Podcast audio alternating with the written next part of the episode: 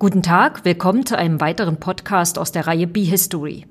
Ich bin Ida-Luise Krenzlin und begleite das neue Geschichtsmagazin aus dem Berliner Verlag mit einer Podcast-Reihe. Heute spreche ich mit Uwe Westphal. Er hat sich in unserem Heft mit dem Modestandort Berlin beschäftigt. Sein Artikel heißt Schick und Schande. Es geht um die jüdischen Konfektionshäuser, um den Hausvogteiplatz, darum, wie politisch Mode ist und um die Zerstörung der jüdischen Modemetropole. Wir treffen uns hier in der Kantine von der Deutschen Oper und reden über dieses Magazin Be History, das Berliner Geschichtsmagazin. Sie haben auch einen Artikel geschrieben, Schick und Schande. Ähm, und zwar sind Sie Autor des Buches Entstehung und Zerstörung der jüdischen Konfektionshäuser. Und wie sah das denn vor 100 Jahren, 1920 ungefähr, in Berlin aus? Berlin als Modemetropole. Was war da los? Wie kann man das beschreiben? Es herrschte eine gewaltige Aufbruchsstimmung, nicht zuletzt aufgrund der Tatsache, dass der Erste Weltkrieg vorbei war. Äh, es gab ein Riesenkontingent an jungen Geschäftsleuten, die nach Berlin gekommen sind, die gemerkt haben, dass sich die Politik verändert hat, dass es mehr in eine liberalere Richtung reingeht. Der Kaiser war da abgedankt. Und die haben klipp und klar gesehen, dass Berlin etwas wird, was hauptsächlich daraus besteht, dass immer mehr Leute von außen reinkommen. Es war wie eine Drehscheibe Berlin. Immer mehr Künstler, vor allen Dingen Künstler kamen rein, aber auch diejenigen, die quasi angewandte Kunst gemacht haben. Und Mode war zum großen Teil auch angewandte Kunst, weil die Verbindung zum Beispiel zwischen der Mode und nach der Gründung des Bauhauses, die war immer da. Und diese Stilrichtungen, die dort eingeschlagen worden sind, die hatten herzlich wenig mit dem zu tun, was vor dem Ersten Weltkrieg da war. Das war ja noch, dass Frauen Korsetts tragen mussten. Das war ja eine, eine gigantische Einengung, nicht nur physisch, sondern auch psychisch. Und das wurde alles über Bord geworfen. Und dann kamen junge Geschäftsleute in der Konfektion auch zu Wort, haben ihre neuen Modelle auf den Markt gebracht und das Publikum hat es angenommen. Der größte Vorteil bei der Konfektion der 20er Jahre war, sie wurde in unglaublich hohen Quantitäten erstellt und sie waren preiswert. Also es war in der Tat auch für eine neue Schicht an Berlinern gedacht, Frauen, die zum Beispiel dann in die Büros arbeiten gingen. Das Angestelltenheer ist ja explodiert in Berlin in den frühen 20er Jahren und auch durch die 20er Jahre hindurch, weil große Verwaltungsgebäude da waren. Es war nicht nur Borsig da, es war nicht nur Siemens da, es waren auch viele Versicherungen da. Der Staat hat eingestellt. Und diese Angestellten waren meistens Frauen. Die kriegten endlich mal eine Bezahlung, wenn gleich immer noch schlechter als die der Männer. Aber es war genug, um dann loszuziehen in die Kaufhäuser. Und die Kaufhäuser und Modefilialen, die rund um den Faustvogteiplatz waren, die haben die Zeichen wirklich richtig verstanden und haben dann Mode gemacht, die man einfach im Alltag tragen konnte. Das war ja vorher nie ein Thema. Es gab zwar eine Alltagsbekleidung, aber wenig an Mode. Und das waren die 20er Jahre und das hat diesen Bereich wirklich so boomen lassen und äh, das hat eigentlich, äh, auch wenn man es heute noch betrachtet, sehr viel Spaß gemacht. Das waren Start-ups. Start-ups von Mode. Und die wurden angenommen, weil sie den Publikumsgeschmack getroffen haben und dem Publikum sogar noch vorhergelaufen sind, dass sie gesagt haben, schau doch mal da drauf, setz doch mal die Hüte auf. Babylon Berlin ist das beste Beispiel. Die Hüte, die die tragen, das sind ziemlich genau die Originalabbildungen von denen, die damals auch in den 20er Jahren getragen wurden. Und das war neu. Das, es gab plötzlich ein Stadtleben. Der Bürgersteig war nicht mehr nur da, um von A nach B zu kommen, sondern der Bürgersteig wurde zur Modenschau. Von Tausenden von Frauen, die morgens ins Büro eilten, mittags in die Kantine gingen, am Hausvogteiplatz oder sonst wo, wo ihre Arbeitsplätze waren und die haben tatsächlich dann auch mal vorgezeigt, wie sie aussehen. Und das war für die Männerwelt oft schockierend, äh, aber es hat sich durchgesetzt. Und das war ein großer Teil, ich würde sogar sagen, der emanzipatorischen Bewegung, der Gleichberechtigung von Frauen, dass die Mode sehr viel dazu beigetragen hat. Und wie war so ein Modeunternehmen, Sie haben ja gerade erwähnt, Hausvogteiplatz, wie war das organisiert? Was gehörte alles zu so einem Modeunternehmer? Und ähm, es waren ja auch hauptsächlich jüdische Modeunternehmer. Ähm, die Struktur von, einem, von einer Konfektionsfirma war im Wesentlichen immer gleich. Zum einen brauchte man einen Geschäftsführer, das heißt einer, der die Aufträge reinbringt, der abrechnet, der die Personalverwaltung macht und den Export und Import garantiert. Und dann gab es den zweiten in der Riege und das war der Konfektionär. Der Konfektionär war der Künstler, der Designer, würde man heute sagen. Und der Designer musste das Ohr immer so ein bisschen dort haben, wo auch künstlerisch was passiert ist oder wo er gedacht hat, es waren in der Tat fast alles Männer, schwule Männer, muss man auch sagen. 80 Prozent der Designer in Berlin waren alle schwul. Und äh, das hat natürlich nochmal eine zusätzliche Verbindung, also das Schwulsein geschaffen, in die Kunstszene. Es gab diese Trennung nicht zwischen Mode als ein Produkt, was man nur im Warenhaus verkauft, sondern Mode wurde zu einem Lebensgefühl. Und wenn einer das Ohr und das Auge auf das Berliner Lebensgefühl hatte, dann war das der Berliner Kulturbetrieb. Nicht so, wie wir ihn heute kennen, und insofern wurde Mode dann, Gott sei Dank, muss man sagen, zu etwas, was die Kultur, die Künstler inspiriert hat, der Malerei, der Bildhauerei, der Architektur, der Komponisten, der Opern, der Varietés. Und umgekehrt haben diese dann alle wiederum die Mode inspiriert. Und nicht wenige der äh, Modedesigner ähm, in den 20er Jahren haben auch dann abends oft nochmal die Exkursion gemacht und haben sogar noch Theater- und Kostümausstattungen gemacht. Also das heißt, der Fluss, Mode als etwas zu begreifen, was dann Lebensstil prägt, so wie wir es heute im Übrigen noch in Italien oder in Paris sehen oder in Rom sehen oder in London sehen, New York sowieso. Das war etwas, was das Alltagsleben stimuliert hat und was Einfluss hatte. Und das war das Interessante an der Mode, so wie sie in Berlin geschaffen wurde. Der jüdische Teil da drin, der war ganz eindeutig geprägt von jenen, die vor dem Ersten Weltkrieg, aber mehr noch nach dem Ersten Weltkrieg nach Berlin gekommen sind, aus Posen, aus Galizien. Das waren sehr viele Schneider. Schneider durften ja im Jahrhundert davor, also 1830, 1840, die durften ja gar nicht, jüdische Schneider durften ja gar nicht arbeiten, die durften keine neue Bekleidung machen. Und das fiel ja erst, das fiel zwar schon in den mit 30er Jahren, dieses Verbot, aber dann später dauerte das natürlich eine Weile, bevor sich das wirklich eingepegelt hatten, weil die Berliner Schneider, Zünfte und Innungen waren stockkonservativ und reaktionär, das muss man sagen.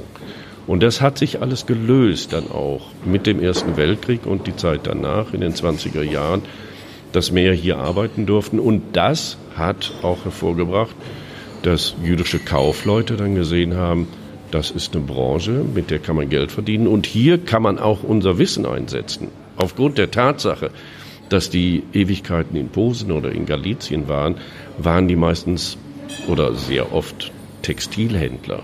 Die wussten, wo man Stoffe kriegt haben sie einen jüdischen Konfektionär gefragt, wo er seine Seidenstoffe kauft, war das völlig klar, das geschah in Italien oder in Indien. Denn er wusste die Kanäle, um diese Lieferkanäle überhaupt aufzubauen, dann für die Berliner Konfektion sie auch nutzbar zu machen, das war natürlich auch eine, ein jüdisches Talent. Das wurde denen hoch angerechnet, auch in Berlin der 20er Jahre noch was sich dann später verändert hat, ab 1933, wie wir wissen. Da wurde ihnen das vorgeworfen, dass sie internationale Verbindungen hatten. Aber das hat nochmal dem Ganzen eine besondere Komponente gegeben. Das heißt aber auch, die Mode war offen für Einflüsse, die vorher nicht da waren oder noch nicht so stark da waren. Und nicht zuletzt, muss man auch sagen, waren es die Warenhäuser. Nathan Israel, riesengroßes Warenhaus an der Breitestraße, Wertheim. Ähm, das waren Häuser, die haben sich darauf wirklich äh, konzentriert, auch Mode und neue Moderichtungen auf den Markt zu bringen. Und was war wunderbarer, als in diese Verkaufstempel reinzugehen? Die waren ja so elaboriert, dekoriert, wie man das, wenn man heute in das KDW geht, dann könnte man sich im Vergleich zu den 20er Jahren sagen, mein Gott, sieht das hier primitiv aus. Das waren Paläste, das waren Schlösser, Warenschlösser. Und das hat natürlich auch für die potenziellen Käuferinnen auch die Sache nochmal interessanter gemacht. Einkaufen gehen wurde zum Erlebnis. Und das hat Berlin dann auch einen weltweiten Ruf eingebracht. Man darf nicht vergessen, dass die Berliner Konfektionäre in den 20er Jahren, die haben ja fast 75 Prozent ihrer gesamten Produkte, die sie hergestellt haben, ins Ausland exportiert. Das muss man sich mal vorstellen, was das für Quantitäten waren. Hunderttausende von Bekleidungsstücken wurden aus Berlin rausgeschickt nach innerhalb Europas. England war ein großer Abnehmer, Holland war ein großer Abnehmer, die skandinavischen Länder, aber dann auch die USA. Selbst in Frankreich ist die Berliner Mode reingegangen und die Coutures, die dort waren, die haben gesagt, das ist ja grauenhaft. Die machen ja zu einem Zehntel von dem Preis, wie wir verkaufen, bringen die das auf den Markt. Aber das war ein harter Kampf, es war ein harter Wettbewerb. Aber Berlin hatte da eine Position und dort wurde auch sehr viel Geld verdient, das muss man auch sagen. Und welchen Ruf hatte die Berliner Mode damals? Also wenn man in, in London ähm, oder in Paris die auch gekauft hat, war die bekannt dafür, dass die besonders glamourös war oder besonders äh, flippig, würde man vielleicht heute sagen? Das war weniger das Flippige, das war eine Mode, die man im Alltag tragen konnte. Wie gesagt, man kann mit diesen Sachen auch ins Büro gehen. Sie war nicht nur extravagant, sie war praktisch, sie hatte eine hohe Qualität und das hat das attraktiv gemacht, weil der Preis einfach stimmte. Denn Konfektion heißt ja letztlich nichts anderes als industrielle Massenfertigung. Aber das hat es erst möglich gemacht, dass sich Mode und den Gedanken daran, was man eigentlich mit Bekleidung alles vielleicht auch für sich selbst tun kann, dass man sich schick macht. Der Berliner Schick war eine große Erfindung. Und unter diesem Label wurde es übrigens weltweit auch verkauft. Berliner Schick konnten sie in Buenos Aires erstehen. Und das war natürlich auch ein Spaß für diejenigen, die es gemacht haben. Gut, es war ein boomendes Geschäft. Äh, das brach dann so ein bisschen weg durch die Weltwirtschaftskrise 28, 29. Aber bis dahin war das tatsächlich ein Garant auch für Erfolg. Was passierte dann mit ja, mit der Machtübernahme Hitlers 33. Sie beschreiben das ja hier. Das war praktisch der Beginn der Zerstörung. Ich habe mich gefragt, warum hatten die gerade die jüdischen Modeunternehmen, die Geschäfte so im Fokus, als ob die die direkt am Anfang äh, boykottiert haben? Die Frage, muss ich aufrichtigerweise sagen, habe ich mir am Anfang auch gestellt, als ich für das Buch recherchiert habe. Wieso war das eigentlich so, dass die Nazis so auf die jüdischen Geschäfte fokussiert waren? Da gibt es, glaube ich, mehrere Antworten zu. Die erste ist, das war sichtbar. Sicherlich, jüdische Banken waren auch sichtbar, aber die hatten nicht den Publikumsverkehr wie ein Haus Nathan Israel oder Wertheim. Dann war es so, dass die, ich sage das mit Vorsicht und in Anführungsstrichen, die jüdische Mode, die es ja so nicht gab. Es gab auch keine katholische oder protestantische Mode. Aber es war Mode, die von jüdischen Konfektionären und Geschäftsleuten hergestellt wurde. Die war das komplette Gegenteil von dem, was in der Nazi-Ideologie drinsteckte. Die hatten nämlich kein Interesse an einer Emanzipation der Frau. Da war das klar und wir kennen die Poster aus der NS-Zeit, aus Büchern und so weiter, da war das immer so, dass die gesagt haben, äh, die Frau gehört an den Herd, die Frau soll Kinder gebären und das ist es eigentlich. Wie ihr euch anzieht, ist eine völlig sekundäre Geschichte. Und dann kam dazu, dass die jüdische Konfektion oder die Konfektionshäuser auch durchaus einen sehr elaborierten Lebensstil hatten, die waren in den Bars, die waren in den Kabarets, wie ich gesagt habe. Und dieser kulturelle Einfluss, das gefiel den Nazis alles nicht. Die wollten das weghaben. Und, und das ist das letzte Argument in der Sache gewesen, warum haben die Nazis sich die Berliner jüdische Konfektion gerade vorgenommen? Der Hausvogteiplatz zum Beispiel war eigentlich ein Platz in jüdischem Eigentum. Und die Nazis wollten die Grundstücke, die Häuser haben. Und sie wussten, sie können das nur erreichen, indem sie mit radikalsten Mitteln gegen diese Firmen vorgehen. Es wurden NSDAP-Betriebszellen in den Konfektionsfirmen aufgebaut. Die haben wiederum die Produktion unterminiert. Sind zum Beispiel auch, äh, ich kenne wirklich Beispiele auch von Konfektionären, die mir das erzählt haben, die sind irgendwann an einem Freitag, Samstag oder Sonntag, äh, sind die dann in diese Konfektionsfirma gegangen und haben dort große Hakenkreuzfirmen aufgehängt. Ohne Wissen natürlich der Eigentümer. Und am Montag kamen die Eigentümer rein und haben gefragt, was ist denn hier los? Und dann standen die mit gezogener Pistole vor dem und haben ihm gesagt, du hast deinen Laden verloren, weil du Jude bist. Und jetzt raus hier. Und das sind natürlich Ereignisse gewesen, die sich sehr schnell rumgesprochen haben.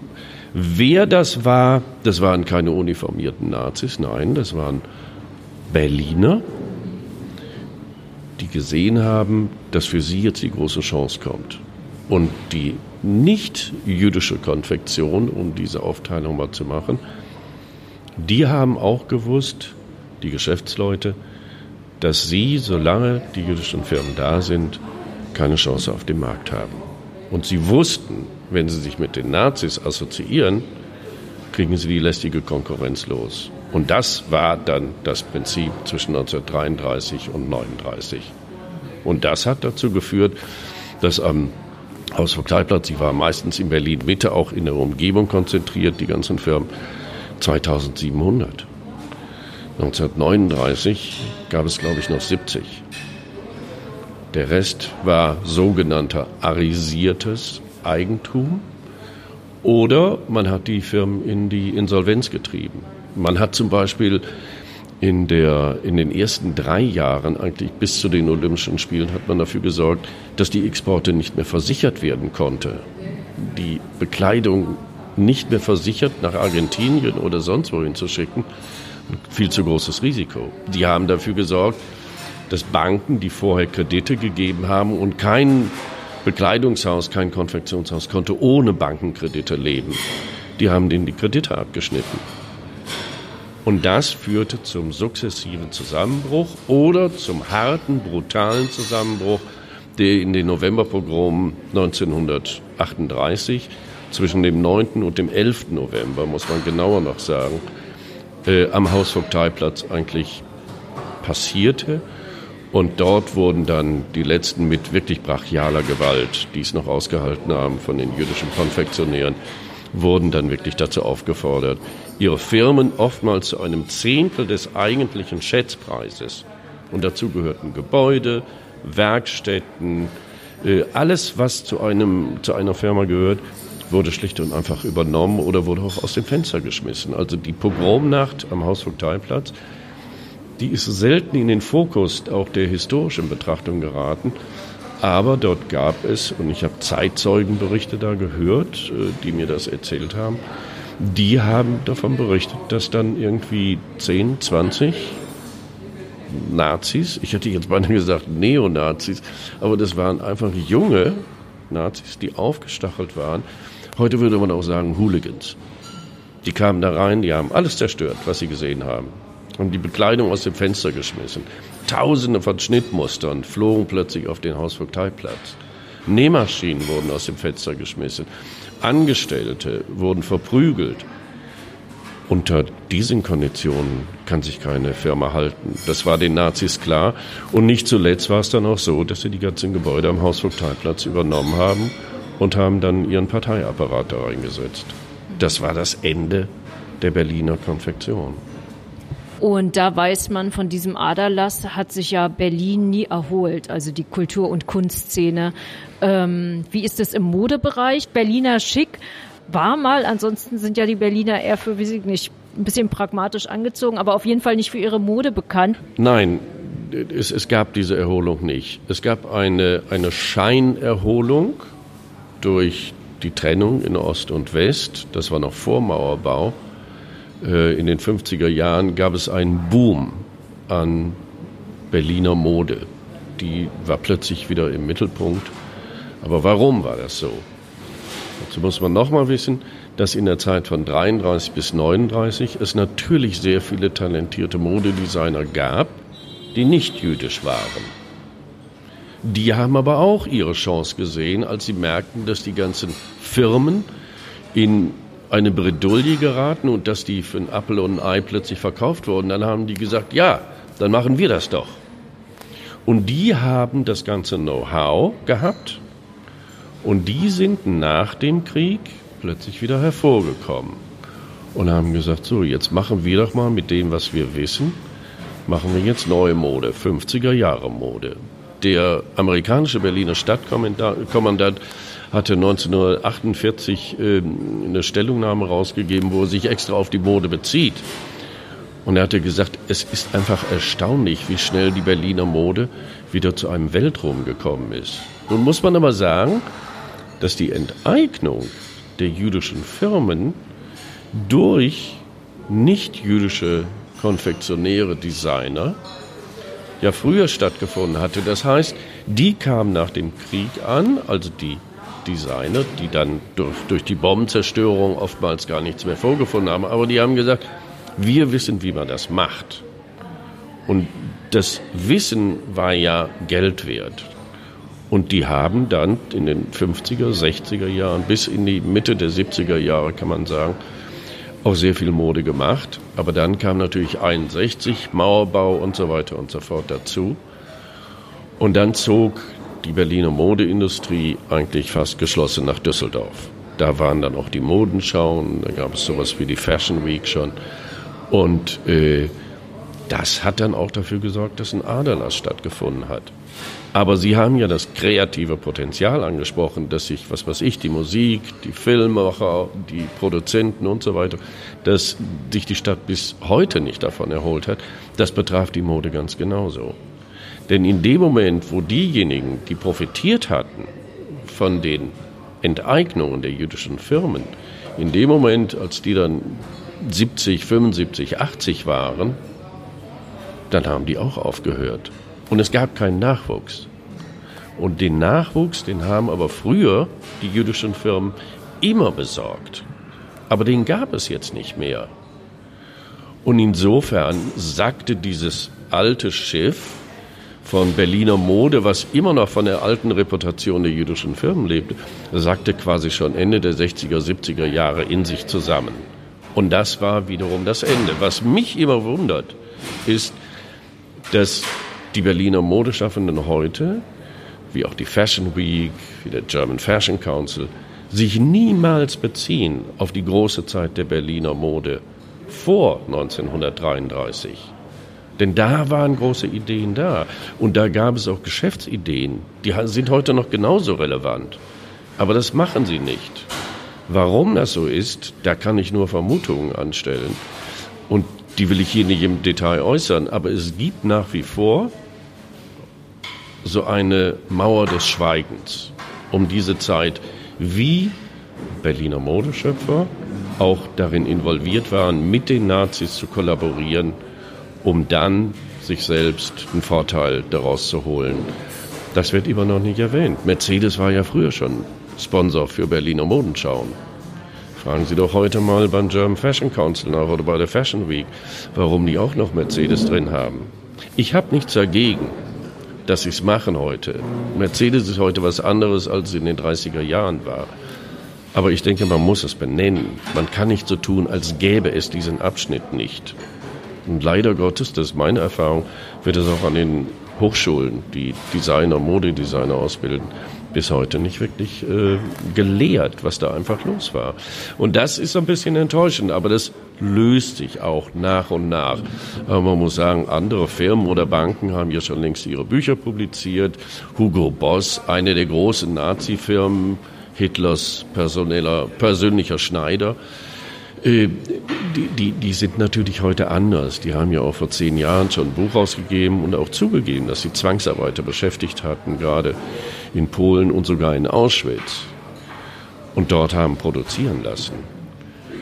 Das haben sie gesagt. Äh, was daraus letztlich gefolgt ist, das kann ich nicht sagen. Das müsste Hugo Boss wissen.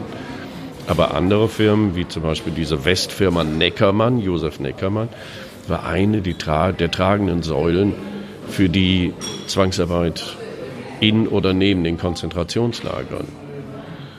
Aber das ist nie aufgearbeitet worden. Und ich habe das mit dem Buch versucht.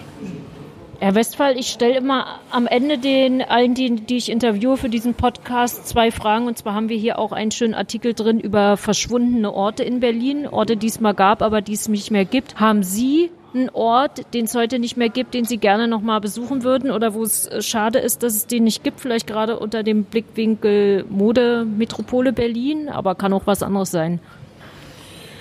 Naja, der, der Hausvogteiplatz, wir wissen, dass es den Hausvogteiplatz gibt. Ähm, ich hatte auch 1992, 93 die Möglichkeit mit der jüdischen Gemeinde in Berlin und mit der äh, Stadtverwaltung Berlin Mitte eine Initiative zu starten für ein Denkmal am Hausvogteiplatz. Das ist eine schöne Sache, das ist wichtig, das wird auch besucht. Das ist das Erste, was überhaupt dazu in dieser Richtung gemacht wurde. Aber meiner Meinung nach fehlt da noch eine ganze Menge. Den Hausvogteiplatz als den verschwundenen Platz des Modezentrums Berlin, den so zu revitalisieren, dass es auch möglich ist, das noch deutlicher zu erkennen. Suchen Sie doch mal ein Modegeschäft am Hausvogteiplatz. Da gibt es bestimmt Gründe für, dass die jetzt nicht da sind, weil die Mieten zu teuer sind und, und, und. Aber ich denke, das wäre eine stadtplanerische Aufgabe gewesen, das zu tun. Es gibt noch das Gebäude von Valentin Mannheimer, da sind heute typischerweise übrigens Start-up-Firmen drin von einem israelischen Investor. Aber die machen auch nichts. Äh, versteht ihr, das ist etwas, wo ich mir denke, man hat diese fantastische Vergangenheit der 20er Jahre, die Zeit vor den 20er Jahren, wo Berlin wirklich mit Mode internationale Impulse setzen konnte, kreativ war, schöpferisch war. Und trotzdem sind die Firmen, auch selbst die jungen Firmen, die Mode machen heute, nachhaltig zumeist, was eine gute Idee ist, die kommen nicht darauf, wirklich sich persönlich mal auch mit der Geschichte so auseinanderzusetzen, dass man sagen könnte, da passiert was Neues und wir bringen das Alte wieder nach vorne. Man muss das nicht kopieren, das geht nicht. Wir leben heute in einer anderen Zeit. Globalisierung mit allem Corona hin und her und mit allen Problemen, die es in Lieferketten gibt. Aber man kann es nicht respektieren, dass das einfach weg ist und dann ist es verschwunden. Das würde ich gerne sehen, erleben. Ob das geschieht, das weiß ich nicht. Ich weiß nur, dass es in den USA, in abgelegensten Orten wie Atlanta, Georgia, da gibt es Fachbereiche, die beschäftigen sich seit eineinhalb Jahren mit dem, was Berliner Modedesigner erleben mussten in der Pogromnacht, November 38. Und das sind 120 Studenten. Und dann sind das in der Tat fast zu 100 Prozent afroamerikanische junge Studenten zwischen 18 und 20. Die beschäftigen sich da intensiv mit. Da gab es große Ausstellungen dazu. Berlin? Nein. Es gibt die Lippe-Heitsche Kostümbibliothek. Nein, das kümmert die alles nicht. Das ist etwas, das ist ein, ein sehr blinder Fleck, der mir immer wieder aufstößt. Und da würde ich sagen, Museen, bitte reißt euch mal zusammen, guckt da mal rein und seht mal und zeigt doch mal, was wir mal hatten. Und guckt mal, was man daraus für heute entnehmen kann im 21. Jahrhundert. Das war eine weitere Podcast-Folge, die unser neues Geschichtsmagazin Be History begleitet. Ich bin Ida-Luise Krenzlin, Redakteurin beim Berliner Verlag. In der nächsten Folge spreche ich mit Sascha Keil vom Berliner Unterweltenverein über den Mythos Germania und was von Hitlers Reichshauptstadt übrig blieb.